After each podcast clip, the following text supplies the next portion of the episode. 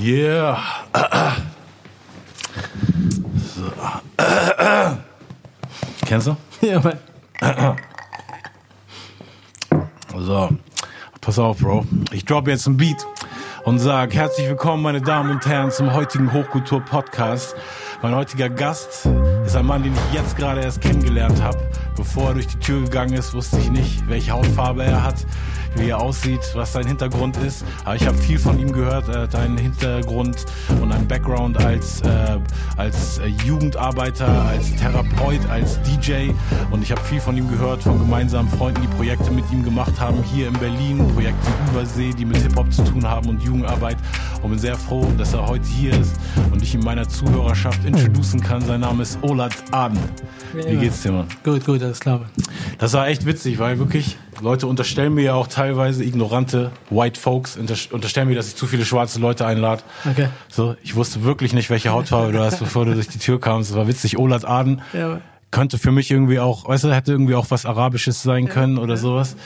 Äh, deshalb erzähl doch mal ganz kurz so Familien-Background, woher kommt dieser Name? Ja, ist ein bisschen, bisschen quer durchs Beet bei mir. Also ähm, mein Vater ist aus Somalia ursprünglich, war aber nie wirklich in meinem Leben. Deswegen, äh, mein Name ist Ola, das ist ein somalischer Name.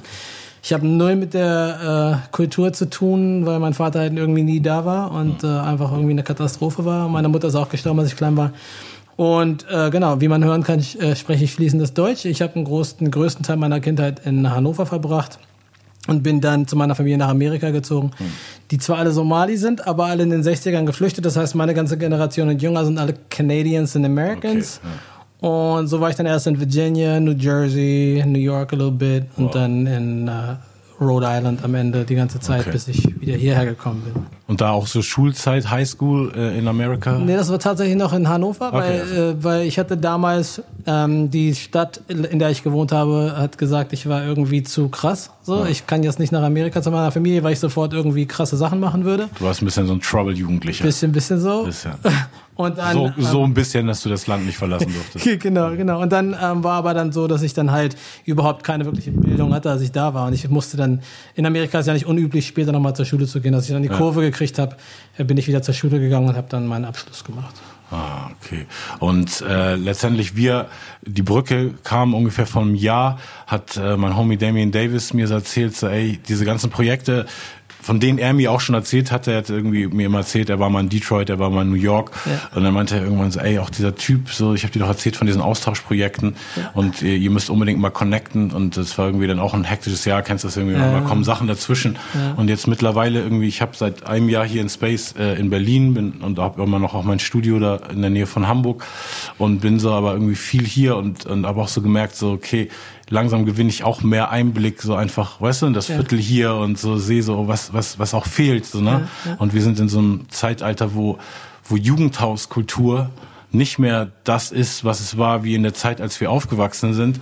Und mir ist auch noch mal eingefallen dass wirklich so Hip-Hop, gerade die Generation, die Deutschland das erste geprägt hat, war wirklich diese Jugendhausgeneration. Also es wird es nicht geben ohne staatliche Einrichtungen, die jungen Leuten den Raum gegeben haben, ähm, Sachen zu machen. So. Und ich sehe da heute auf jeden Fall hier und da coole kleine Hoffnungsschimmer und Leute, die sich sozial engagieren, aber ich sehe eben auch super viele Kids, sowohl in Hamburg als auch irgendwie in anderen großen Städten und in Berlin hier auf der Straße rumhängen. Erzähl doch mal ein bisschen so dein, dein wie du in die äh, Jugendarbeit-Welt reingekommen bist. Ja, also ich habe halt ähm, äh, in, in Amerika, bevor ich hierher gekommen bin, ähm, äh, in, der, in der Psychiatrie gearbeitet und habe halt mit, äh, mit und dann mit Jugendlichen auch ganz viel und bin dann halt nach Berlin gekommen aus privaten Gründen und habe dann hier einen Job gekriegt mit Gangway und Gangway äh, macht Straßensozialarbeit seit 30 Jahren äh, auf öffentlichen Plätzen an äh, Corners, wo auch immer Jugendliche sich aufhalten, die aber eigentlich nicht mehr wirklich äh, erreicht werden, so in, in vielen Hinsichten ähm, gab es damals zur Wende schon in Kreuzberg, wo die ganzen großen Gruppen hier, äh, 36 Boys, Ja. ne, heute ist es eine Modemarke, früher war es eine Gang oder äh, Black Panthers und so weiter. Ähm, und die haben halt mit diesen Gruppen gearbeitet und das gibt's halt seitdem. Und ich bin da irgendwie rein. Ich habe damals in Reinickendorf angefangen zu arbeiten, Kutschi, so mit Jugendlichen, großen, riesengroßen Gruppen. Was war Gucci? Na, das war Kurt Schumacher Platz so. äh, in Reinickendorf. Da war Ah, so ein okay. McDonalds, haben die sich immer getroffen. Und das waren die Idee bei der Sache ist halt, mit Gruppen zu arbeiten. Also das heißt, diese Gruppen, die sollen ja meistens immer gespalten werden, wenn die viel Scheiße bauen. So, ne? Also die Polizei will sich spalten, die Schule will sich spalten. Aber eigentlich ist es eine wichtige Funktion, weil das für viele, für die so eine Familienersatz ist. Weil ja. die kommen aus Häusern, weiß ich nicht wo, die mit sechs Geschwistern in einer Zwei-Zimmer-Wohnung wohnen ja. jetzt so. Ne? Und das heißt, diese Gruppe ist total wichtig für die. Und deswegen ist es wichtig, mit denen irgendwie zu arbeiten, mit der ganzen Gruppe, um zu versuchen, dann durch Beziehungsarbeit halt irgendwie diese, diese Verhaltensweisen vielleicht zu überdenken oder vielleicht anders zu agieren und nicht mehr das Handy abzuziehen oder so. Das ist ein mhm. langwieriger Prozess, aber ist so ein bisschen die Idee dahinter. Okay. Und, und Gangway, genau, du hast auch das Buch mitgebracht, das heißt ja, Zwischen Welten, da ja, habt ihr, äh, das sind, ähm, ist das ein, ein Projekt, was äh, im, im Gefängnis? Genau, genau. Das ist, das ist in der Jugendstrafanstalt. Äh, Plötzensee, da arbeiten wir schon jetzt, ich glaube, seit zwölf Jahren mache ich Projekte da drin. Ich habe einen Schlüssel. Hätte nie gedacht, dass ich mal einen Schlüssel für einen Knast kriege. So, und äh, genau, also die Idee, also da sind halt Jugendliche inhaftiert, die sind teilweise, haben die ähm, äh, Fluchtbiografien, also die sind von aus Afghanistan oder aus mhm. irgendwelchen nordafrikanischen Ländern sind hier teilweise zu, zu Fuß hergekommen und leben so zwischen diesen Welten. Deswegen heißt es Zwischenwelten. Und was wir halt mit dem Projekt machen, dass äh, Leute, Jugendliche ihre Geschichten erzählen über was auch immer, äh, Rap, Poesie, mhm. Zeichnen äh, und, und, und sich ausdrücken und so ihre Geschichte mit der Menschheit teilen, so ein oh. bisschen, während sie in der, in, der, in der Haft sitzen.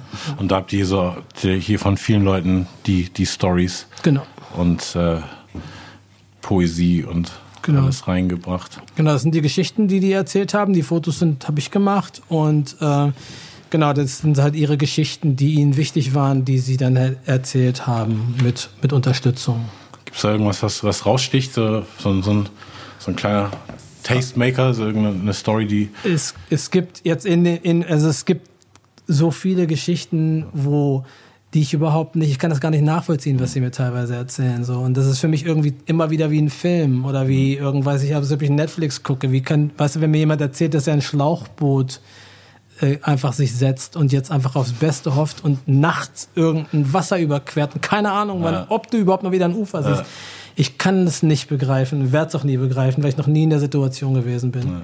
Aber die, diese Verzweiflung, die dahinter stecken muss, ne, so eine, ähm, mit diesem Risiko irgendwie, dass ich jetzt ertrinken könnte. Oder ist, hier ist es das, in Amerika ist es die Wüste, ne, eine Wüste zu durchqueren oder egal. Also das ist für mich halt, ich, ich, die, die erzählen mir diese Geschichten und wir arbeiten die auf mit denen, aber es ist für mich nicht real. Ich kann es nicht verstehen und ich werde es auch nie verstehen. Aber du hast ja selber schon einen Background, der dich das Grund, der dir, also das Grundgefühl verstehst du irgendwie vom System, sich alleingelassen äh, zu fühlen, äh, auch vielleicht nicht eine Familienstruktur da zu haben, die, ja. die einen auffängt und, und stärkt. So. Ja. Und daher kommt eben auch dann der Antrieb ne, ja. für, die, für die Arbeit. Und war für dich irgendwie klar, dass Hip-Hop äh, so, so ein Vehikel, also hat dich Hip-Hop auch wie bei mir so auch so abgeholt, dass du dann gedacht hast, so irgendwie, okay, das automatisch war es bei mir irgendwie, glaube ich, auch der Lehrauftrag. Also ich sehe es so Jahr für Jahr mehr. Ja. Weißt du, ja. wie tief der Lehrauftrag geht, dass ja. irgendwie mehr ist als nur so, okay, ich will jetzt ein guter Rapper sein, gute Reime schreiben und, also meine Kunstform vorbildlich leben, sondern wirklich auch einfach, dass ich Plattformen für diese Kultur schaffen will und einfach ja. die positiven Seiten äh, auch mehr belichten will, so weil ja. was was äh, Hip Hop und auch das negative Stigma ja ausmacht, ist, dass es immer an zwei drei großen Skandalrappern aufgehangen wird und dann ist ja auch okay, weißt du, wenn das diese Rapper diese Images haben, aber das Hip Hop immer, weißt du, so mit mit äh, also dass das Hip Hop Image immer so mehr drunter leidet, so ja. ist schon schade im Sinne von diese ganzen Werte gibt's ja die ganze Zeit, weißt du? Und ja. ich, ich zum Glück durch meine Interessen auch für soziale Sachen habe auch so viele Leute getroffen, äh, inklusive dir jetzt, die einfach so gute Hip-Hop-Werte haben ja. und so einen Bildungsauftrag ja. und dadurch dann irgendwie auch auf so eine ganz andere Weise mit Jugendlichen connecten, ne? Klar, also ist halt super ambivalent für mich auch, weil also Hip-Hop ist so der Soundtrack meines Lebens. Ich kann mir mein Leben ohne Hip-Hop nicht vorstellen. Ich glaube, ich bin noch eine Generation vor dir, aber das war für mich, hat mich immer begleitet und das hat mich auch immer äh, mitgenommen. So, ne? Also für mich war es halt noch Redman und für mich war es halt ja, auch noch, ne, für mich natürlich auch Biggie und, und, und so, diese ganze Era, so, ne? Oder aber für mich war es halt noch was so, auch als DJ irgendwie selbst, ich habe sogar Fresh Prince gehört, war nicht nur wegen DJ Jazzy Jeff, weil das so ein krasser DJ war. Und für mich war es irgendwie so, irgendwie noch neue Styles zu entdecken. Das erste Mal, als ich Das Effects gehört habe, so, oh krass, hab ich noch nie gehört sowas, weißt du. Jetzt ist irgendwie schwer. Aber damals, das war halt so eine, es war halt für mich irgendwie, ich habe mich daran festgehalten und ich habe mich darin gesehen und es hat mir ganz viel gegeben. Und ich glaube, das ist das, was, was heute auch so auf so vielen Ebenen irgendwie falsch läuft. So, also auf der einen Seite hast du Leute, die es gut meinen und du hast ganz viele so Hip-Hop-Projekte, die sich mhm. dann so Namen geben wie Hip-Hop kann auch anders sein, wo ich mir sage, what? warum soll das anders sein? So, wovon ich habe keine Ahnung, wovon du redest so. Und auf der anderen Seite hast du dann Leute, die ähm, irgendwo sitzen und äh, über Anträge entscheiden, die überhaupt keinen Plan haben, was Sache ist. Irgendwie ja. aus irgendwelchen Vororten kommen und vielleicht nicht mal durch Kreuzberg spazieren würden, weil sie Angst haben oder so. Keine Ahnung. Äh, so als Beispiel, ich habe äh, vor äh, elf Jahren mittlerweile schon fürs Haus der Kulturen der Welten äh, Translating Hip Hop co-kuratiert. Das mhm. war ein Projekt, das hat in Manila, Bogota, Nairobi und Beirut äh, stattgefunden äh, gefunden und wir haben dann alle hierher geholt. Amibu war mit dabei, und Chefcat auch. Ja. Äh, und die waren dann alle hier und haben im Haus der Kulturen der Welt dann eine Woche lang richtig äh, Party gemacht und aufgetreten mhm. und dann hat es die Übersetzerboxen, wo dann äh, die anderen MCs in anderen Sprachen gerappt haben und das Publikum könnte dann herschalten, also so das Faxen konntest du da machen. Und das hat aber nur funktioniert, weil das Haus der Kultur in der Welt äh, da drauf stand. Und die haben dann, kriegen dann mal 500.000 Euro für so ein Projekt. Ne? Okay. Und, ähm, und das funktioniert aber nur dann, wenn so eine hochkulturelle Instanz sagt, wir ja. wollen das jetzt machen. Die haben aber gar keinen Plan, was sie machen. Die holen sich dann die Leute ran, die es irgendwie für, für, für sie umsetzen. Hm. Und, und ich glaube, viele Leute begreifen nicht, was für ein Wert oder was für eine Potenz in dieser Kultur liegt, wo, was du da alles mit reißen kannst mit mhm. Jugendlichen. Gerade in Zeiten, wo Corona, wo die alle zu Hause am Rad drehen mhm. irgendwie und sich irgendwie desperately an irgendwas festhalten wollen. So. Und ja, man, das ist äh, super schwierig. Das glaube ich auch auf jeden Fall irgendwie. Du meinst auch, äh, oder Damien hat mir auch erzählt, äh, dass Detroit und New York waren so diese Austauschorte, ne, wo, wo du Berliner Rapper, auch weiß ich, Naomi Knopf war auf jeden Fall auch mit dabei, ja, ne? Mit dabei ja. die früher noch Ninja als äh, Rapperin hieß, äh, mittlerweile bei OK Wedding ist ihr super Musikprojekt. Ja. Ja. Und äh, Tiesta war glaube ich auch dabei, ne? Nee, Tiesta war nicht, nicht dabei, war aber war aber im Gespräch. Ah, okay. Es haperte dann irgendwann an Geld. Also ah, ich wollte da nicht eine viel größere Gruppe von Leuten mitnehmen irgendwie und dann ging es halt nur mit dieser äh, genau und äh, aber es hat damals noch nicht geklappt. Aber Tierster habe ich neulich gesehen und mein mhm. Kollege Joe ist mit, hat mit ihm auch gesprochen und äh, da geht bestimmt noch irgendwas in absehbarer äh, Zeit. Aber generell, also diese Austauschprojekte, mit was für einem Hintergrundgedanken war, war das immer? Ich meine, ich habe schon auch viel Austauschprojekte äh, gemacht im Sinne von früher, mein erster Verein war so, wir haben Hauptschulen und Gymnasien, die innerhalb des gleichen Viertels irgendwie gewohnt haben, aber teilweise oft durch soziale Umstände irgendwie in komplett mhm. anderen Welten leben, obwohl es nur ein paar Straßen voneinander entfernt ist, ja. sowas zusammengebracht. Aber was war für dich so der äh, Genau, aber bei jedem, man muss ja immer irgendwie so eine Vision ja, haben, die einen ja. kickt, damit man es eben hinkriegt, diese ganzen ja. Budgets irgendwo zu aktivieren. Du musst ja, immer wieder mit dieser gleichen Energie in die Räume gehen, Leute überzeugen, sagen so, ey, ja, und hier, jetzt brauchen wir noch 100.000, weil ich genau. muss da mit den Rappern von da nach da fliegen und von da nach da. Genau, genau. So, was war so der, der, der Grundspark, wo du sagtest, irgendwie, okay, Austausch zwischen diesen Städten international. Genau, das hat sich so aufgebaut. Also wir hatten damals nicht in Rheingau, ich hatte immer mit Jugendlichen zu tun, die aufgrund meines Aussehens, ich hatte damals halt auch noch einen hörbaren Akzent, also ich war auch gerade erst angekommen, ganz frisch. Ami-Akzent. Ja, ja, man hast noch gehört. Okay. Ja, heute jetzt mittlerweile nicht mehr, 17 naja, Jahre gut, her. Gut, gut abtrainiert. Genau, aber ähm, die waren immer gleich auf diesem Film immer so, ey, ich bin auch MC, MC Massaker und ich zerstöre dein ganzes Leben und so. Und dann immer so, okay, warum musst du jetzt gleich mein Leben zerstören, aber lass mal quatschen so. Und dann war halt irgendwie gleich klar, so auf jeden Fall, da gibt's eine große, große Faszination irgendwie. So, ich habe 16-jährige Palästinien Kids, die mir in Reinickendorf erzählen wollen, dass Tupac besser ist als Biggie und so. Ich, äh, ah, okay, du hast sogar gelebt zu der Zeit so, keine Ahnung, was da los ist. Und okay, wir haben dann angefangen, wir müssen damit was machen. Und dann habe ich mit Joe, meinem jetzigen Kollegen, ist ein MC, hm ähm, angefangen darüber nachzudenken, okay, wir machen so Creative Writing, wie schreibe ich Raps, ohne jetzt ich habe ja überhaupt nichts gegen Schimpfwörter. Du kannst auch gerne Mütter ficken, ist mir alles völlig egal. Nur, wenn du alle deine Zeilen damit füllst, hast du am Ende ja nichts gesagt. Und ich weiß, warum das attraktiv ist, weil ich brauche nichts zu wissen, um das ja. zu schreiben. Und wir haben dann gesagt, okay, wir machen ein Album. Das kommt raus auf Amazon, auf iTunes und überall, wo man streamt und bla. Und ihr könnt alle mit dabei sein, aber ihr müsst was erzählen, was irgendwie real ist. Hm. So, das kann das Gänseblümchen an der Straßenecke sein, aber wenn du im Soldiner Kiez wohnst, kann es auch die Schlägerei sein, die regelmäßig passiert. Das ist dir überlassen, so. Und die waren alle gleich auf diesem Film drauf und ey, cool, mache ich und so. Und äh, war überhaupt keine Überzeugungsarbeit, aber brauchten manchmal Unterstützung dann ja. beim Schreiben ja. und so. Und wir haben jetzt wir machen jetzt gerade das fünfte Album, das kommt im, im Frühling raus, also Gangway Beats Volume 5, wenn wir eine Record Release Party machen können. Äh, haben wir gerade, wir haben gerade Studio gerade aufgehört und haben das fünfmal gemacht. Und das hat sich über die Jahre so entwickelt, dass mittlerweile wir haben äh, so ein Creative Hub in der Friedrichstraße mit Schnittplätzen, mit Maschinen, Native Instruments, hat uns da irgendwie Sponsoring gegeben, wo Jugendliche jetzt mittlerweile ihre eigenen Beats bauen, ihre lernen ihre eigene Mucke zu mischen, äh, zu mastern und wir machen auch Videos und die lernen dann auch, wie man mit einer Kamera umgeht ja. und so. Und aus diesem Kontext heraus kam dann immer wieder das Gespräch, ey, New York und so, ich wäre auch krass ein Drogendealer wie auf ne, in Film und so. Und dann war halt das nächste Ding so, ey, okay, vielleicht fahren wir einfach mal dahin, so. Und wir wollten eigentlich einmal hinfahren, das war 2008 zum ersten Mal. Da war ein Gitterspitter, meine Jungs, äh, ne, die wissen schon wer und so. ähm, die waren da mit dabei und noch ein paar andere.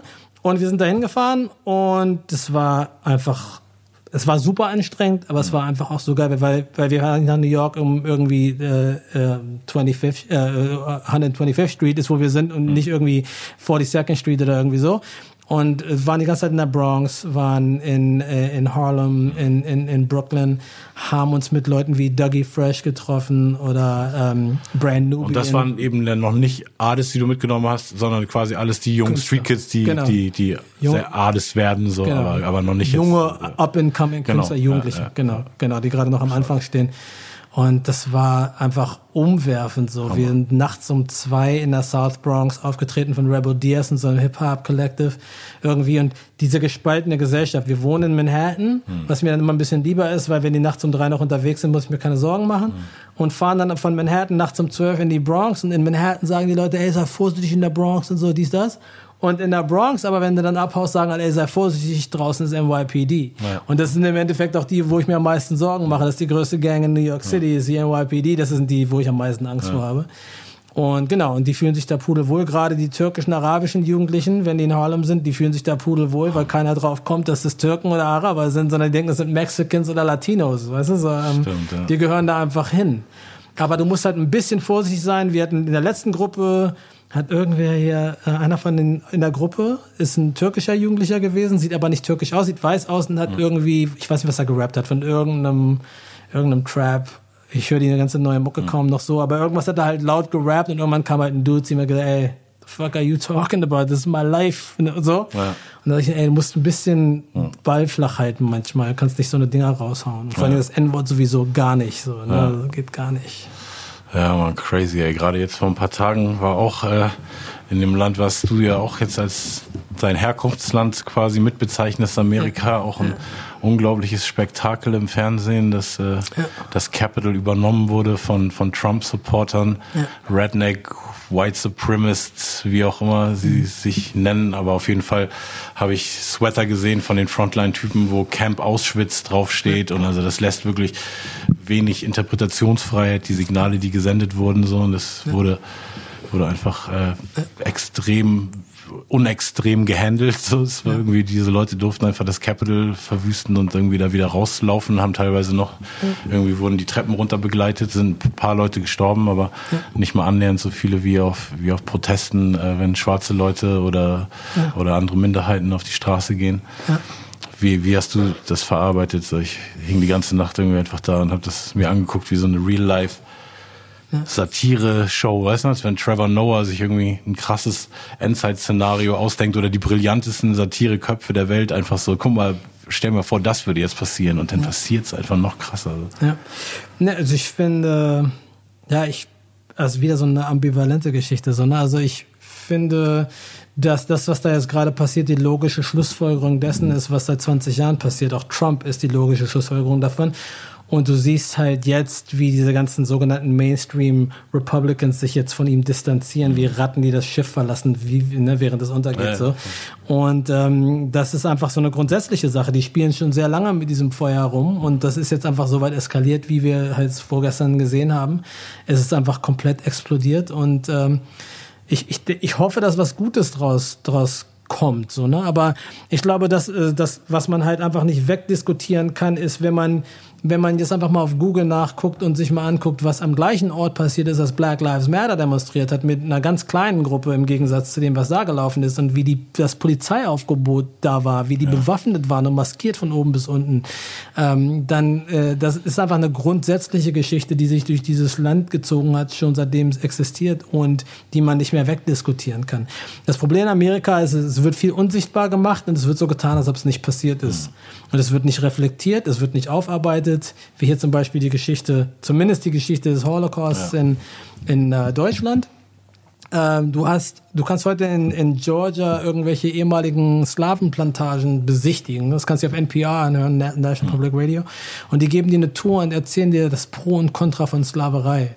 Oder sagen dir, dass dieser Sklavenhalter ja sehr gut zu seinen Sklaven gewesen ist. Also sowas ist da heute noch irgendwie. Man muss, man muss sich nicht wundern, ähm, dass dann, dass dann so ein Powder Cake auch irgendwann mal explodiert. So. Ja, ich fand auch immer das, was ich irgendwie mit vielleicht so 20 oder so oder Anfang 20 oder nee, vielleicht noch früher Wann kam Return of the Boom Bap raus von Keras One? 93? Ja, okay, dann war ich so 16. 91, oder, 91. oder genau, irgendwie so, ja. also echt so Teenager. Und ja. da war schon, ne, bei dem, ähm, bei dem Song, war es Black Cop oder Sound of the Police, wo er sagt Officer, Officer, ja. Officer Overseer, Overseer. Ja, ja. Weil wirklich einfach so der, der Sklavenhalter, äh, der, der Overseer, so der, der mit seinem Feld, äh, mit seinem Pferd übers Feld geritten ist und die Sklavin einfach irgendwie in Check gehalten hat, so das war der Overseer und dann ja. ist das wirklich so gemorpht in dieses Wort Officer aber, aber genau gefühlt und hat eben auch die, die gleiche, ja. genau, also anscheinend wirklich die, den gleichen Auftrag, so, du, es geht darum irgendwie ja die, die, die Herrenrasse da irgendwie zu vertreten und vor allem äh,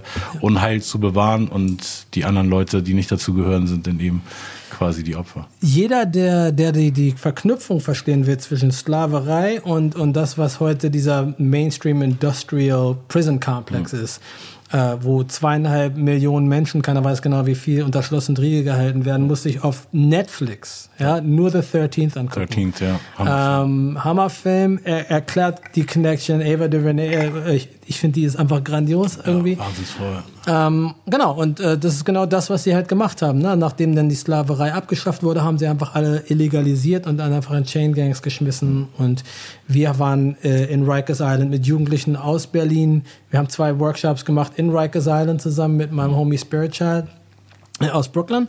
Und da waren, du siehst keine weißen Jugendlichen da. Du siehst, da sind nur braune und schwarze Jugendliche und die Häuser werden nach Bloods and Crips unterteilt. So, ne?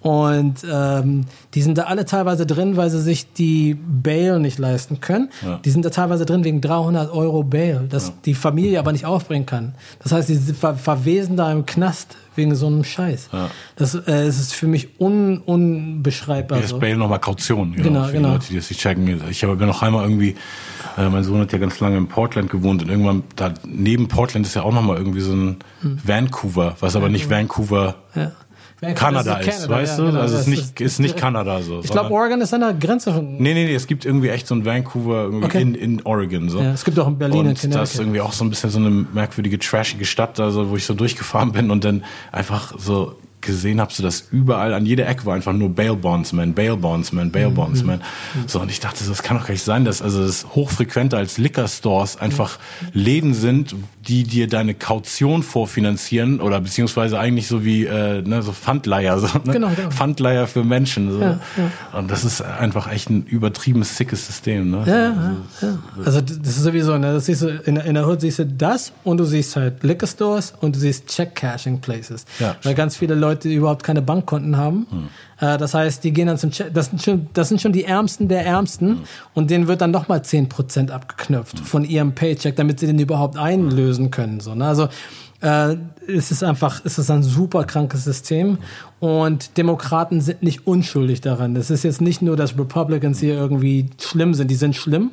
Ich glaube, Noam Chomsky hat Republican Party die, die gefährlichste Organisation mhm. der Welt genannt. Der hat recht, mhm. bin ich der Meinung. Aber Democrats können, äh, nicht stolz auf, darauf sein, was sie gemacht haben. Bill Clinton und seine Welfare Reform, ja. äh, diese ganzen Criminal, äh, äh, diese ganzen Verschärfungen haben unter Bill Clinton angefangen. So, ne? Ja, und was ich auch irgendwie von dieser Candace Owens, die habe ich dann letztes Jahr irgendwie mal auf den äh, Radar gekriegt bei dem ganzen, äh, so der Hochzeit von, von der Median Attention von Black Lives Matter. Ja. Irgendwie kam sie dann in meinem YouTube-Feed vor und sie ist ja eine äh, schwarze, sehr eloquente und auch noch junge, gut aussehende ähm, konservative, extrem konservative ähm, Republikanerin und Trump-Supporterin, die aber schon auch irgendwie teilweise so einfach ihre Agenda so runterredet, aber auch manche Fakten über die Demokratische Party äh, habe ich von ihr erfahren, wie zum Beispiel eben dieses Welfare-System, was eigentlich dazu geführt hat, dass irgendwann äh, in den 70ern, glaube ich, oder 60ern, ne, so, ja. wenn du als schwarze Frau alleinerziehend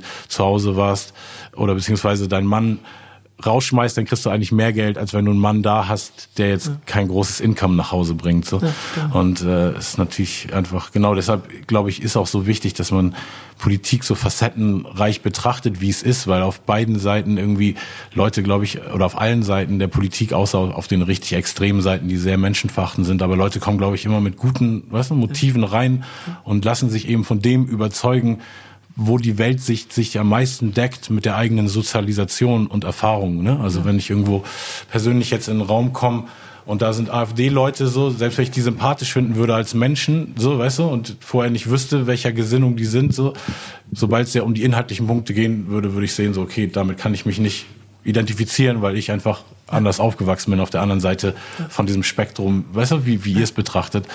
Und dann, ähm, und so geht's ja jedem, ne? So dass einfach so, das ist irgendwie alles so super subjektiv und trotzdem gibt's auch so eine gesamte Wahrheit von das ist richtig und das ist falsch. Und wo sich die, die glaube ich echt, ich glaube, das ist jetzt schön eine schöne Quittung irgendwie, dass einmal so diese ganzen äh, recht extremen Populisten irgendwie so sehen, so auf okay, man, weißt du, irgendwann ja.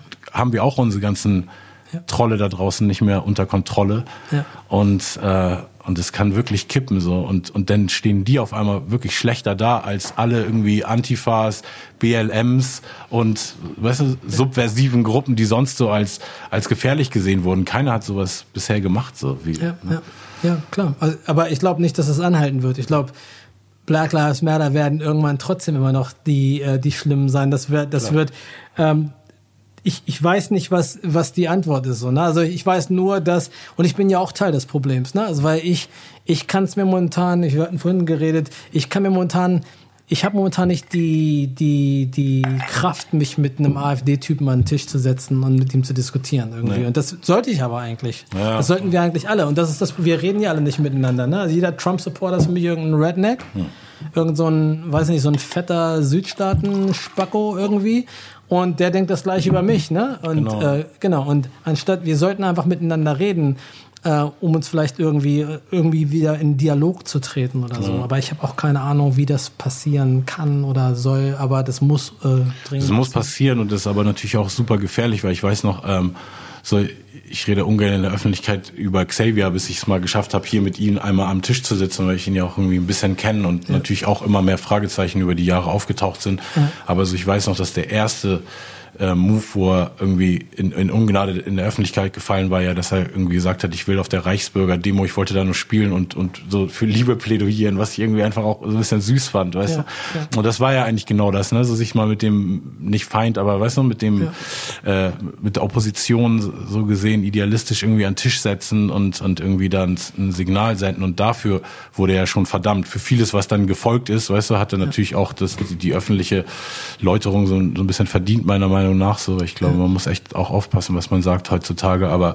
ich weiß auch, dass, dass viele Versuche so von Leuten ähm, eigentlich einen Dialog zu suchen, natürlich auch mega schnell verurteilt werden. Ne? Oder ich sehe es auch alleine schon, wenn ich Leute einlade äh, an, an äh, den paar Comments, die ich sehe, wenn ich dann, weißt du, jemand hab wie Luise Amtsberg irgendwie von, den, äh, von der äh, Grünen Partei. Super so, und dann steht da irgendwie so linkes Dreckspack, so, ja. und dann habe ich Diana Kinnert, die irgendwie Beraterin von der CDU ist, und dann steht da, was liest du dir solche konservativen ja. Leute ein? Und bei mir ist eben mein Zugang zu allen Menschen ist irgendwie einfach immer der Mensch, weißt du? So ich, ich also wenn ich jemanden kennenlerne und den interessant finde oder sie interessant finde, finde ich es teilweise auch noch interessanter, wenn die Person auf einmal sagt, ja, und ich bin eben konservativ und ich belege konservativ mit den und den Attributen und dann sehe ich sogar teilweise, wow, so wie du konservativ definierst, matcht es auch total mit Attributen, für die ich stehe. Ich stehe ja. auch in, in vielen Sachen für Erhaltung von Werten und weißt du, und, ja.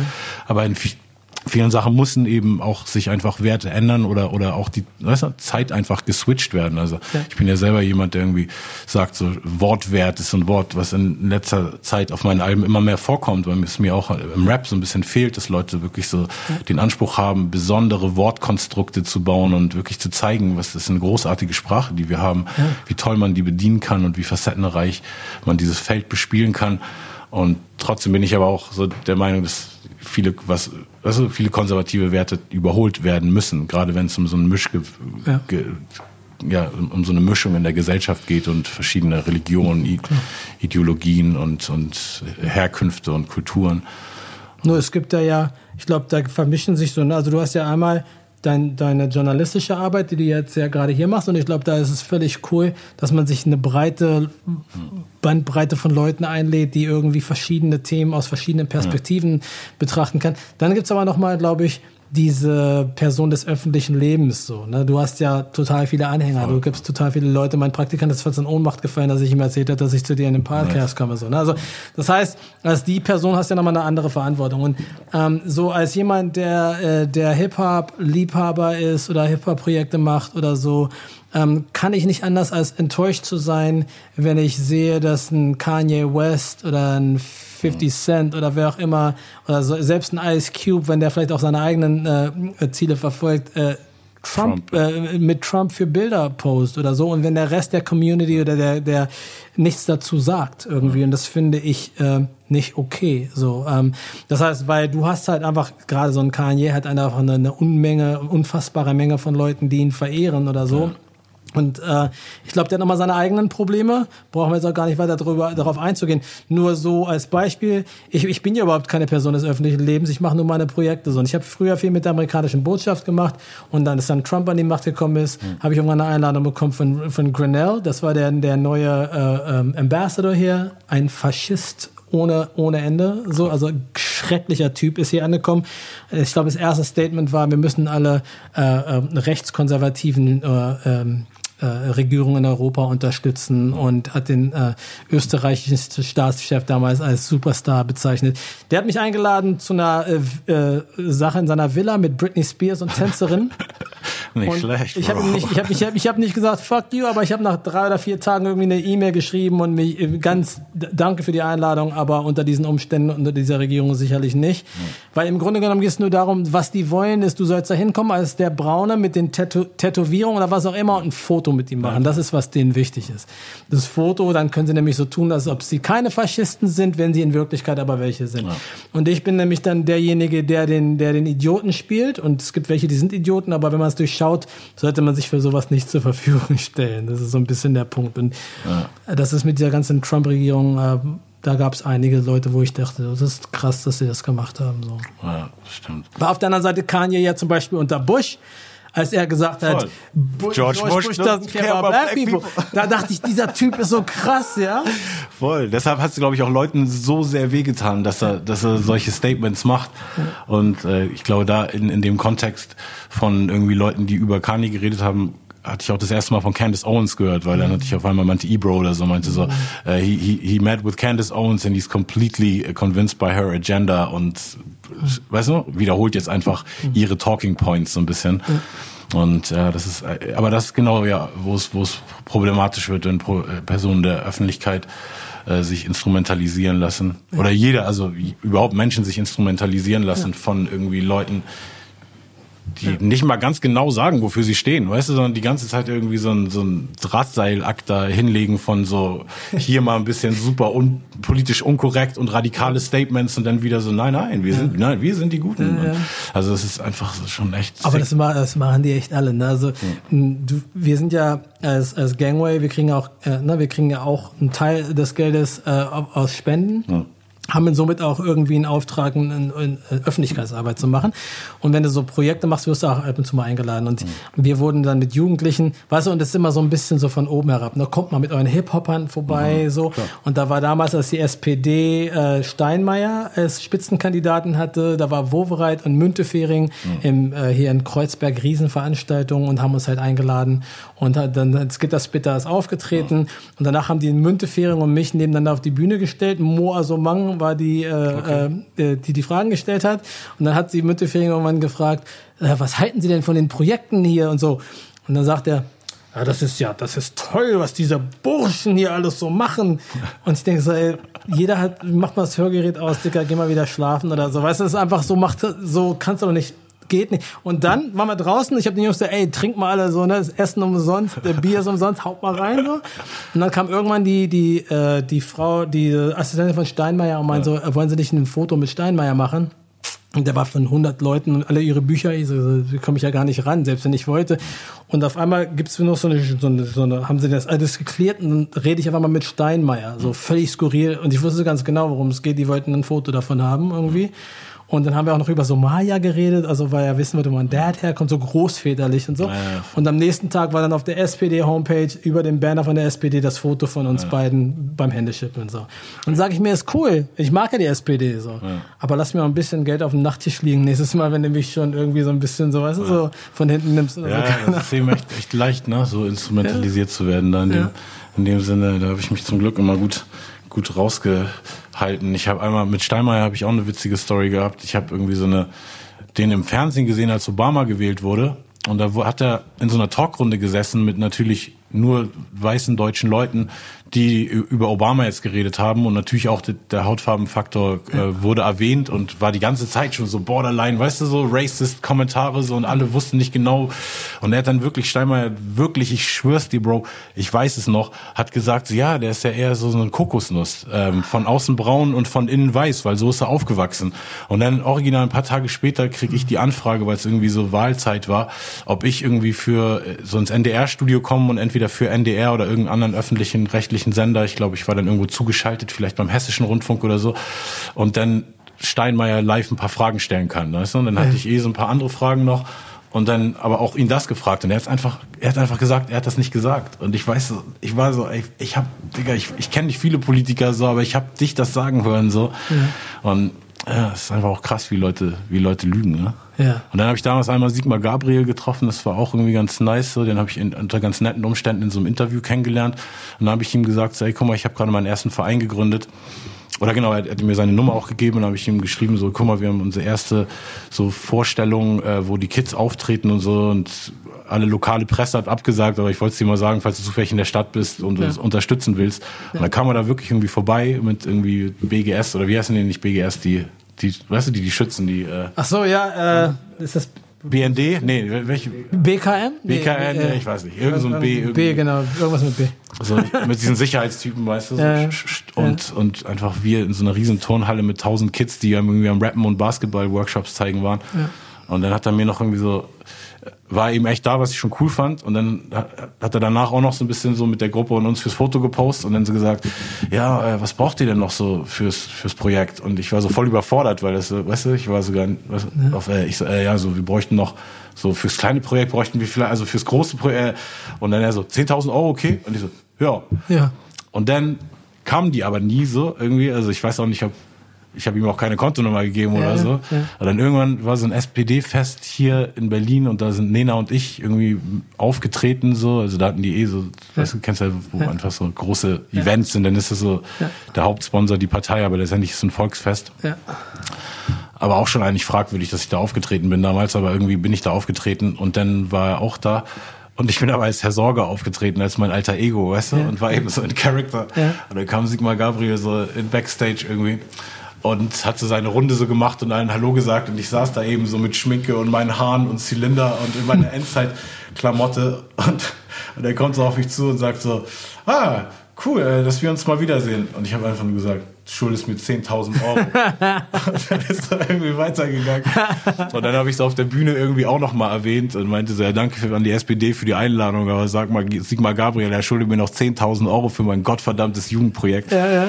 Und, äh, das, also ich habe auf jeden Fall den Spieß umgedreht. So. Aber ist trotzdem nicht gekommen? Nee, Mann, ich habe meine fucking 10.000 Euro nicht bekommen. Ah, Schweine. Äh, was mir noch einfiel zu diesem Austauschding, was ich super interessant finde, weil ich finde, ich habe in Deutschland immer wieder Diskussionen mit Leuten gehabt, die sagen, es gibt ja hier keine Ghettos. Das sind meistens Leute, die unter einigermaßen vernünftigen Umständen groß geworden sind und vielleicht auch Leute, die das Privileg hatten, viele andere Orte der Welt zu sehen, wo es wirklich extrem schlimme Ghettos gibt. Weißt du, wenn du irgendwann mal in den Favelas in Brasilien warst oder in einem Township in Südafrika, hast du auf jeden Fall das Wort Ghetto mit einem anderen Inhalt gefüllt, vielleicht als wenn du hier einmal durch Marzahn fährst, wo du bestimmt dann auch gerne nicht, nicht gerne wohnen würdest, aber trotzdem noch sagst, das ist kein Ghetto. Also es ist irgendwie so ein bisschen so eine äh, privilegierte Mittelstandssicht, dass es hier keine Ghettos gibt. Ne? Ja. Und dann bist du aber mit Kids, die so in Berlin sich quasi schon so für sich sagen, sie kommen aus dem Ghetto oder wie auch immer sie es nennen, aus der Hood, so, ja. aus der Trap vielleicht heißt es heutzutage. Ja. Und dann gehst du mit denen nach Amerika und ja. die sehen nochmal komplett diesen Unterschied und vielleicht auch ihre eigenen Privilegien. Kannst du da mal so ein bisschen erzählen, ob es Mindstates geändert hat oder ob die sich einfach auch nur bestätigt fühlen, vielleicht in vielen Klischees oder? Also vielleicht mal erstmal zunächst zu diesem Begriff Ghetto. Ne? Ähm, das ist sowieso eine, so, so eine Sache. Es ist immer eine, eine Perspektivensache. Ne? Also wenn ich sage, ich komme aus, äh, aus den Projects in Brooklyn, äh, Bed-Stuy, was auch immer, ähm, und ich fahre nach Nairobi und sehe, wie die Leute in Nairobi leben, äh, die kein fließendes Wasser haben, wo jedes fünfte Kind an irgendwelchen Magen-Darm-Scheiß stirbt wo man hier eine Tablette nimmt und dann geht es ihm morgen wieder besser. So, ja. ne? Dann erstmal so die, diese Definition, das ist dann für die Leute in Nairobi ist das Leben in, in den Projects in Brooklyn auf einmal überhaupt kein Ghetto-Leben mehr, sondern das ist nice. Du hast mega, ein Apartment, jeder, Digga, was? Jeder du hast Wohnung, einen Fernseher, du hast Wasser, what? weißt du, du machst irgendwie so und dann Wasser geht an, das ist doch kein Ghetto, das ist Himmel, so, ne? Also das ist erstmal so die erste Sache. Hm. Dann die zweite Sache ist, der ganze Begriff Ghetto ist für mich nochmal so äh, das hat mit sensibler Sprache zu tun. Also ich habe in, in Boston damals in Roxbury, ich habe da so einen, so einen Sales-Job gemacht, als ich dann vom Drogendealen, entweder das Drogendealen oder irgendwie so eine Scheiße. Wir haben damals aus, äh, wir hatten so, ähm, wir haben Pizza aus, aus einer Hardbox verkauft für five, five Dollars a Slice. So, okay. eine richtige Pizza so. Und haben Geld damit verdient. Die Leute haben es gekauft. Und ja. am ersten des Monats ist halt immer Welfare Day, wo alle ihre Checks kriegen. Und ich wusste, in den Projects haben alle Kohle, ja. alle rauchen Weed und alle haben die Munchies. Das heißt, wir sind immer, lass in die Projects gehen mit unseren Hardboxes hey. und Pizzas verkaufen. Das ist ja. Goldmine so. Ja. Und der, der, der Typ, den ich das gemacht habe, ist halt weiß. Und wir sind dann da rein und haben unsere Pizzas verkauft in so einem Gebäude. Ich rede mit so zwei Sistern und so. Und irgendwann sagt halt mein Kumpel, der halt weiß ist, mit dem ich die Pizzas verkauft habe, so, yeah, you know, not everybody comes into the ghetto. Und auf einmal war nur noch Totenstille. So, the fuck, ghetto? Irgendwie so. Und es war, weil er das gesagt hat. Mhm. So, ne? Und dann ja, war es eine ganz andere genau. Bedeutung in dem Moment gehabt. Und ich so, ey, lass mal jetzt langsam gehen, so. Und dann sind wir zu meinem Auto und das hat sich immer mehr zugespitzt. Ey, this motherfucker just said we live in the ghetto und so. Und dann kam der nächste, dann kam die von oben. Ich dachte, ey, es wird gleich richtig böse, lass mal jetzt abhauen. Und das war gerade noch so rausgekommen. Also eigentlich ging's ähm, und das ist so ein bisschen dieses Ding. So, ne? Also ich glaube, man sollte einfach vorsichtig Kontext, mit Sprache ja, umgehen. Context, uh, context matters. Wenn ich, wenn ich, also mich stört's auch, ganz ehrlich, äh, wenn ich jemanden höre, der sagt Ghetto Blaster. Hm das sind für mich alles Begriffe, wo ich eigentlich nicht konform mit bin. So, es gibt auch, du kannst auch Boombox sagen oder irgendwas anderes. Also diese ganzen ethnischen Zuschreibungen oder so finde ich extrem schwierig. Wir brauchen überhaupt nicht vom N-Wort zu reden. Es gibt noch tausend abgeschwächtere Versionen davon. Ja. Ähm, allerdings, wenn Jugendliche mit Migrationshintergrund hier das sagen, die irgendwie Hip-Hop-mäßig unterwegs sind, dann weiß ich, wie die das meinen. Die meinen das natürlich nicht rassistisch, sondern sehen sich ja in einem in einem ähnlichen Struggle ja, genau. hier als Leute, die nicht dazugehören ja. oder nicht gewollt sind oder so. Ähm, was ist mit, aber mit den Jugendlichen, die eigentliche Frage, ja. ich habe nee, nee, easy, das war auch eine interessante Story. aber die äh, eigentliche Frage ist, wir haben halt oft, wir fahren halt nach New York, wir sind jetzt mit mit zwölf Gruppen da gewesen, fahren jetzt hoffentlich ja. dieses Jahr mit der 13. Ja.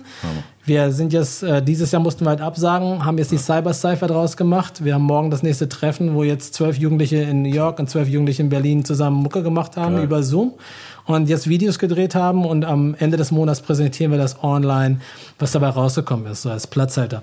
Aber was es mit den Jungs macht, also, oder Mädchen, ne, also sie sind ja mal so 50-50.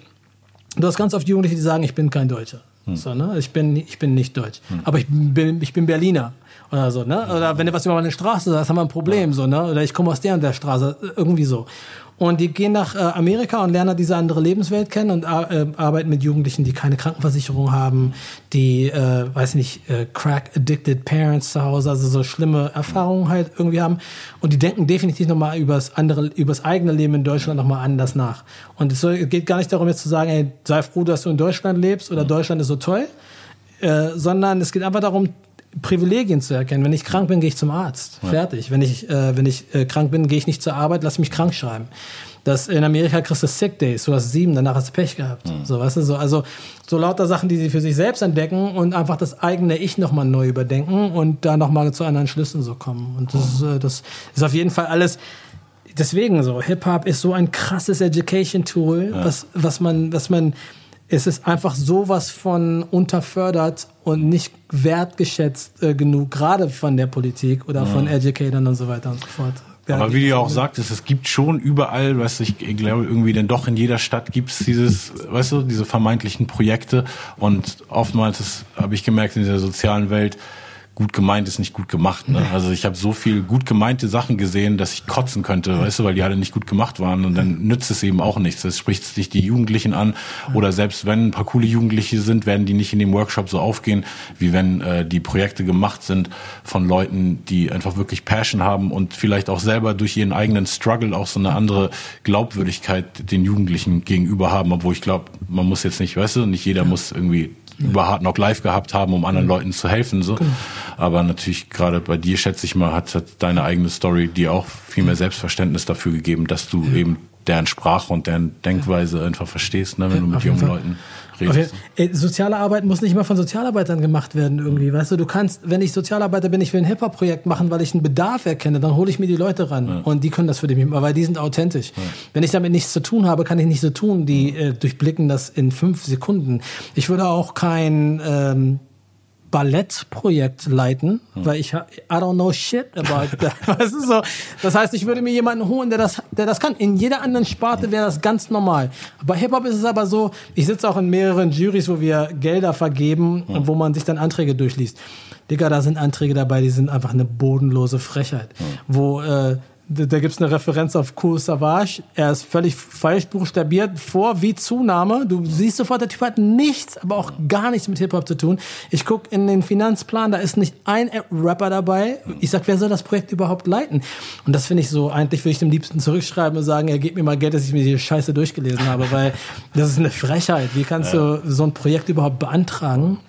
Aber ich meine, du hast ja für dich auf jeden Fall anscheinend äh, und dann mit Gangway zusammen, die übrigens ja äh, ein Verein sind, du, wie du sagtest, ne, die ist seit den 70ern oder was? Seit, nee, seit dem Mauerfall. Seit dem Mauerfall genau. gibt, weil genau. damals eben da die, diese Gangs hier genau. so hochfrequent die Straßen genau. besiedelt haben und dann so die Energie so ein bisschen umgeleitet werden musste. War es von Anfang an so ein Ding, was mit Hip-Hop-Werten zu tun hatte? Oder war es eher so ein typisches Sozialarbeit-Ding, was sich nee, vielleicht nee, über die Zeit immer mehr mit ja, hatte leider hatte gar nichts mit Hip-Hop okay. zu tun, bis ich da hingekommen bin. So gut wie okay, nichts. Also mal ein Graffiti-Projekt hier, so ein Kiez-Projekt oder so, aber nicht wirklich auf, auf irgendeiner ja. nennenswerten Ebene. Okay, aber genau, also du bist ja Teil auf jeden Fall dieses Vereins und hast ja bestimmt für deine anderen oder alle möglichen Projekte so für dich jetzt so Arten gefunden, das System irgendwie auch mhm. zu nutzen im Sinne von es gibt ja einfach auch viele Sachen, also viele Fonds, viele Stiftungen, die Sachen fördern, viele Vereine, die äh, nee, Vereine fördern wenig, ne? Aber ich meine, ja. es gibt staatliche Einrichtungen und private Einrichtungen auf jeden Fall, die viel Geld ja. vergeben. Das heißt, du weißt ja für dich schon so, okay, das sind meine Projekte, man kann sich ja eh jetzt nicht, weißt du, so wie, wie hm. Butter auf so einem Riesenboot, so, so, ja. so dünn spreaden, dass nichts mehr übrig bleibt. Aber was denkst du denn, wo siehst du denn quasi einen Mangel oder also, weil ich denke ja auch immer, weißt du, es gucken ja auch viele schlaue Leute zu und viele Leute haben eben auch Bock, was zu machen. Aber was sind so die, die Schnittstellen oder die, die Positionen, die besetzt werden müssen, damit einfach weißt du, mehr Jugendarbeit ja. passiert, die, die förderlich ist? Ist es nur eine Geldfrage? Ist es so, was ist, wo, ist, wo sind die Knackpunkte? Super komplexe Frage. Also die, die, die eine Sache ist, ich habe ne, ich bin mir meines Glücks bewusst. Ich habe eine Geschäftsführerin, die hundertprozentig hinter dem steht, was ich machen will. Das heißt, wenn ich ein Projekt anleihe, aber ich habe das ganze Geld noch nicht, dann habe ich eine Geschäftsführerin, die sagt, wir machen das jetzt erstmal und äh, du besorgst das Geld dann irgendwie äh, später oder so. Das heißt, ich kann erstmal einfach äh, anfangen. So, ich kann einfach mal zehn Flüge buchen. Wenn ich eine Privatperson wäre oder ein, ein Mini-Träger und ich hätte keine Mittel, dann würde das alles gar nicht wow. funktionieren. Das heißt, ich bin in einer super, super privilegierten Situation. Es gibt Träger, die da ganz anders aufgestellt sind ähm, die äh, da ganz andere Schwierigkeiten hätten. So, das ist die eine Sache. Ich glaube, die andere Sache ist, um wirklich einen Unterschied zu machen. Also ich war äh, jetzt vier Jahre lang in der Jury für Projektfonds kulturelle Bildung. Ich war total froh, dass sie jemanden wie mich da reingeholt haben und gefragt haben, das zu machen. Ähm, und ich finde, also das muss sich ändern, ne? dass in den Gremien, in den Juries, ja. in diesen äh, äh, entscheidenden Instanzen, wo halt einfach Leute sitzen, die einfach nichts mit der Lebenswelt von jungen Leuten zu tun haben und auch überhaupt nicht wissen, äh, womit die sich rumschlagen oder so. Äh, das, das muss sich ändern. Da müssen andere Leute an einem Tischchen sitzen, die da nochmal einen anderen Blick drauf haben, so. Und auch was anderes erwarten, weil wie kann ich denn ein Projekt machen, wenn ich Jugendliche zensieren muss? Dann kann ich nicht wirklich mit ihnen arbeiten oder so. Oder wenn ich habe Jugendliche, wenn die in mein Studio kommen, wenn die nicht vor eine Tüte rauchen, dann äh, kommen die nicht klar. So, ich rauche die Tüte nicht mit denen so, aber ich weiß, dass die das machen. Ähm, das heißt, wenn ich nicht offen mit denen diskutieren kann, dann komme ich überhaupt nicht an die Knackpunkte ran. So, ne? Und das ist schwer auszuhalten die frauenfeindlichen, homophobe, ganze Scheiße so. Aber wenn ich eine Beziehung zu einem Jugendlichen habe, der mir die ganze Zeit vorlabert, meine Frau kann nur für mich sexy sein und ich kann nur dies, das. Und ich dann aber sage, ey, ich habe zwei Töchter, weißt du? Und wenn meine Töchter, meine, eine meiner Töchter mit einem Mädel nach Hause kommt, die ist verliebt und dir geht's gut, ist doch alles völlig egal. Ist doch völlig egal. Aber wenn sie mit dir nach Hause kommt, hau ich dir sofort eine Baseballkeule in die Fresse, Dicker. So, und wir lachen beide drüber weil wir uns gern haben, ja. aber er weiß auch, dass das ein Stück weit ernst gemeint ja, ist. Voll. So, und äh, das ist aber das einzige Mal, wenn die sowas zu hören bekommen. Andere Zugänge einfach, ne? Ja. Weil es nicht durch so eine Autoritätsperson ausgesprochen ist, weil vermeintlich gerade natürlich diesen Trouble Kids oder Kids aus, weißt du, so Verhältnissen, wo sie sich unterprivilegiert fühlen oder einfach auch sind durch die Gesellschaft so dargestellt, auch überall, dass ja einfach man immer schon das Gefühl hat, so man ist überall falsch, man macht alles falsch, so und und wenn wenn Korrekturversuche gemacht werden, sind sie einfach oft nur mit dem Zeigefinger oder quasi mit mit einer richtigen Konsequenz wie eine Haftstrafe oder ja. oder irgendwie weißt du, Strafarbeit ja. und Auflagen oder ja. in, in Schulzeiten noch so, du kriegst den Verweis, du wirst aus der aus der Klasse rausgeschmissen und so ne und ich glaube so, das ist dann die einzige Art so an, an die ranzukommen, an, äh, generell an Menschen ranzukommen, ist einfach über dieses ne, so nah dran sein, die verstehen so ja. und dann fühlen sie sich auch verstanden. Und die, die Jugendlichen sind ja nicht dumm, ne? Also die wissen ja, dass ich kein wirkliches Interesse sein, wenn ich jetzt irgendein so, mach mal nicht das, sondern mach mal das, was ich von dir will, irgendwie, dann weiß er, okay, der will gar nicht wissen, wie es mir geht, der will nur sein Ding machen. So, und ähm, wenn ich einen Jugendlichen von mir habe, der wirklich zwei Minuten lang nur Freestyle über Wasser alles massakrieren will oder so, dann höre ich mir das erstmal alles an. Ich nehme es vielleicht sogar auf, weil ich muss es ja nicht rausbringen. Du kannst ja. deine Spuren mitnehmen und damit machen, was du willst. Ist mir egal. Du musst es selber mischen. Ich mische das auch nicht, aber kannst du mitnehmen. Aber das Ding ist ja eigentlich das so, dann kann ich dann irgendwas fragen, okay, krass so, was geht denn bei dir so ab? Also, wo kommt denn das überhaupt alles her so und so? Also einfach mal irgendwie, einfach mal darüber ins Gespräch zu kommen, so. Ähm, und das ist ja so der erste wichtige Schritt, glaube ich. Und äh, Leute zensieren oder so oder irgendwie Projekte ins Leben rufen, wo man das nicht darf und das nicht darf und dies nicht darf und jedes nicht darf. Digga, kannst du meinetwegen machen, aber ja, ich. Nee, es ist, es ist einfach zu unglaubwürdig dann und keiner fühlt sich, mhm. fühlt sich wohl in dem Projekt. Ne? Ja. ja ich denke auch. Aber deshalb umso wichtiger, dass, dass du am Start bist, auf jeden Fall auch, dass wir uns treffen, weil ich habe irgendwie auch zwei Vereine und auch viel äh, Ideen für Jugendarbeit, sowohl in Hamburg als auch hier in Berlin, je mehr ich hier bin und, und denke, die richtigen Leute müssen einfach auch connecten und irgendwie Synergien ja, schöpfen und mittlerweile sind eben auch mehr Zugänge da. Weißt du, ich kenne mehr Leute aus in der Politik und als ich jetzt vor zehn Jahren kannte und selbst vor zehn Jahren habe ich irgendwie, weißt du, schon einen Verein.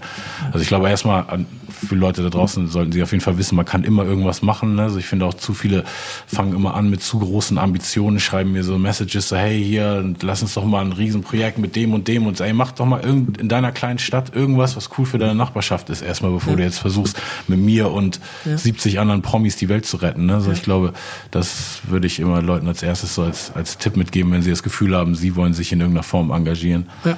So einfach immer klein anfangen, immer lokal anfangen, immer mit in dem Aufgabenbereich, wo man sich wirklich irgendwie auch ja. verpflichtet fühlt. Ne? Also ich glaube, es wäre wichtig, dass Leute sich vernetzen sollen. Also Leute, die was, äh, was reißen wollen, um, um so eine Art Coalition oder so äh, ja. zu bilden, weil gemeinsam ist man einfach äh, äh stärker als alleine so. Ja. Und äh, es ist halt in dieser sozialen Arbeit ist es super schwierig. Du hast Leute, die unheimlich gut darin sind, irgendwas zu vermitteln, was sie aber nicht wirklich so gut können. Ja. So, da gibt's viele von, aber es gibt auch viele, die so irgendwas richtig, richtig gut können, aber es überhaupt nicht vermitteln können. Ah, ja.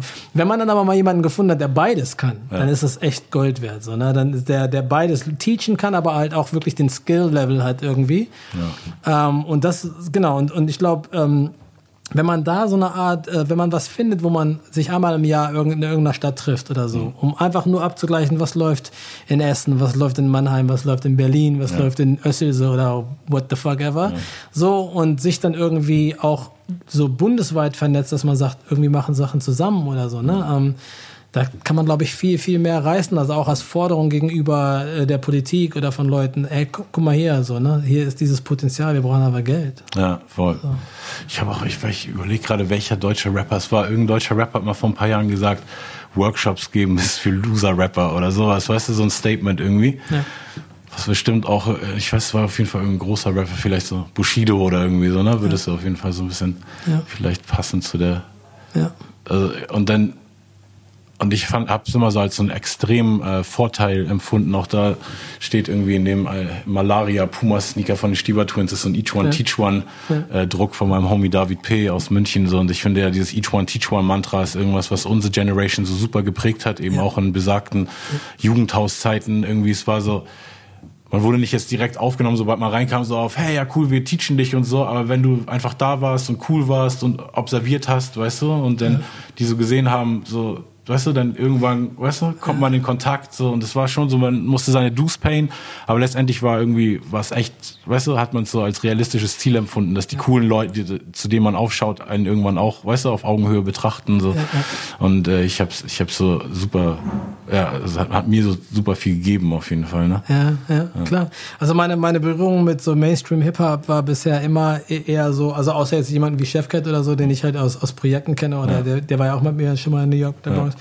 Black Connection oder so, aber ähm, ich war vor, ich glaube, zehn Jahren mal mit Massiv und Harris und Steiger und auf MTV TRL, nachdem mhm. Massiv angeschossen wurde damals. Und okay, dann gab es ja. diese Live-Sendung, ja. eineinhalb Stunden, wo wir über Gangster-Rap in Deutschland Ach, diskutiert krass. haben oder so.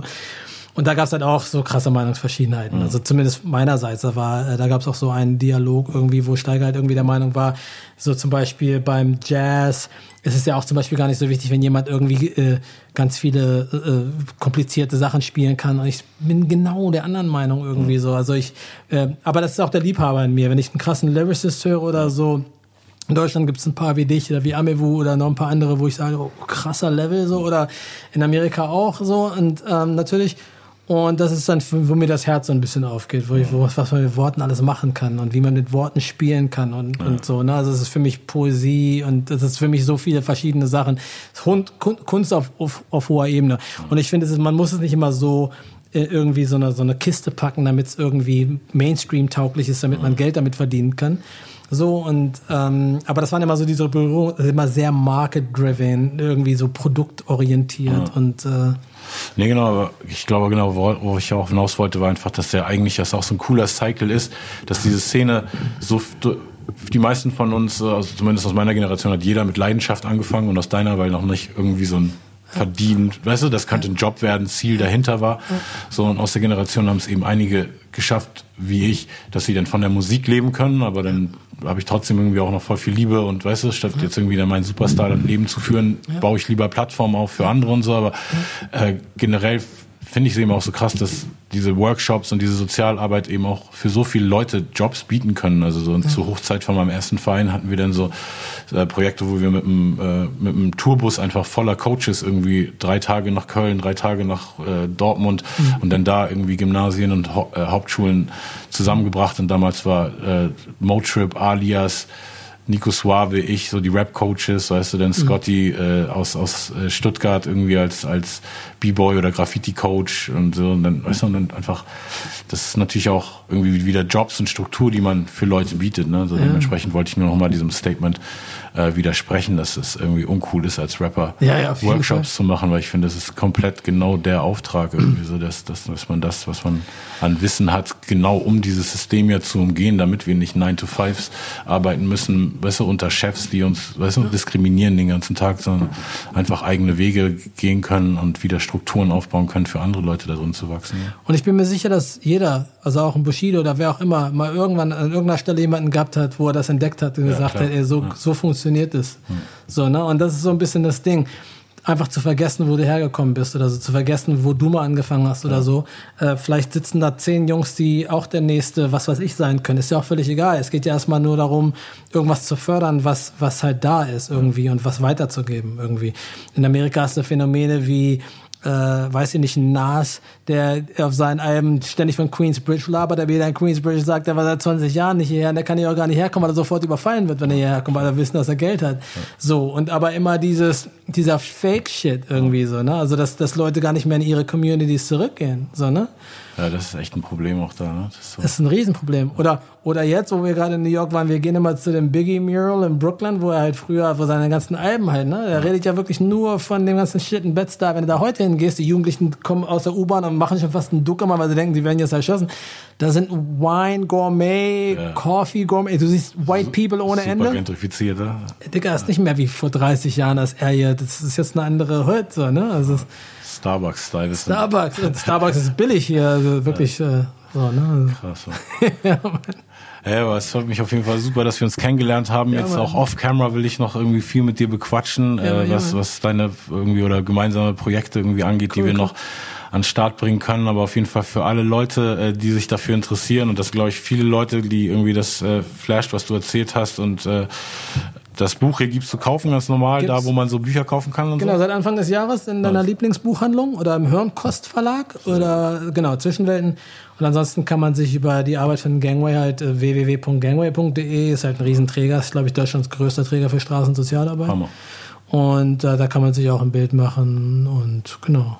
Cool, sehr schön. Ey. Dann vielen Dank für den Input, vielen Dank für deine, deine äh, Arbeit, die einfach unsere Subkultur auch weiterhin äh, zur Hochkultur macht und Ja, einfach ja. zeigt, dass wir genau das sind. Einfach die Leute, die eh schon unterprivilegiert gestartet haben, für sich irgendwas aufgebaut haben und trotzdem noch Bock haben, einfach das Gleiche für andere Leute zu machen. Also mehr Hochkultur geht nicht. Danke für die Einladung und danke, dass du sowas überhaupt machst. Also, also ja, ist cool. Each one, teach one. Hochkultur. Peace out.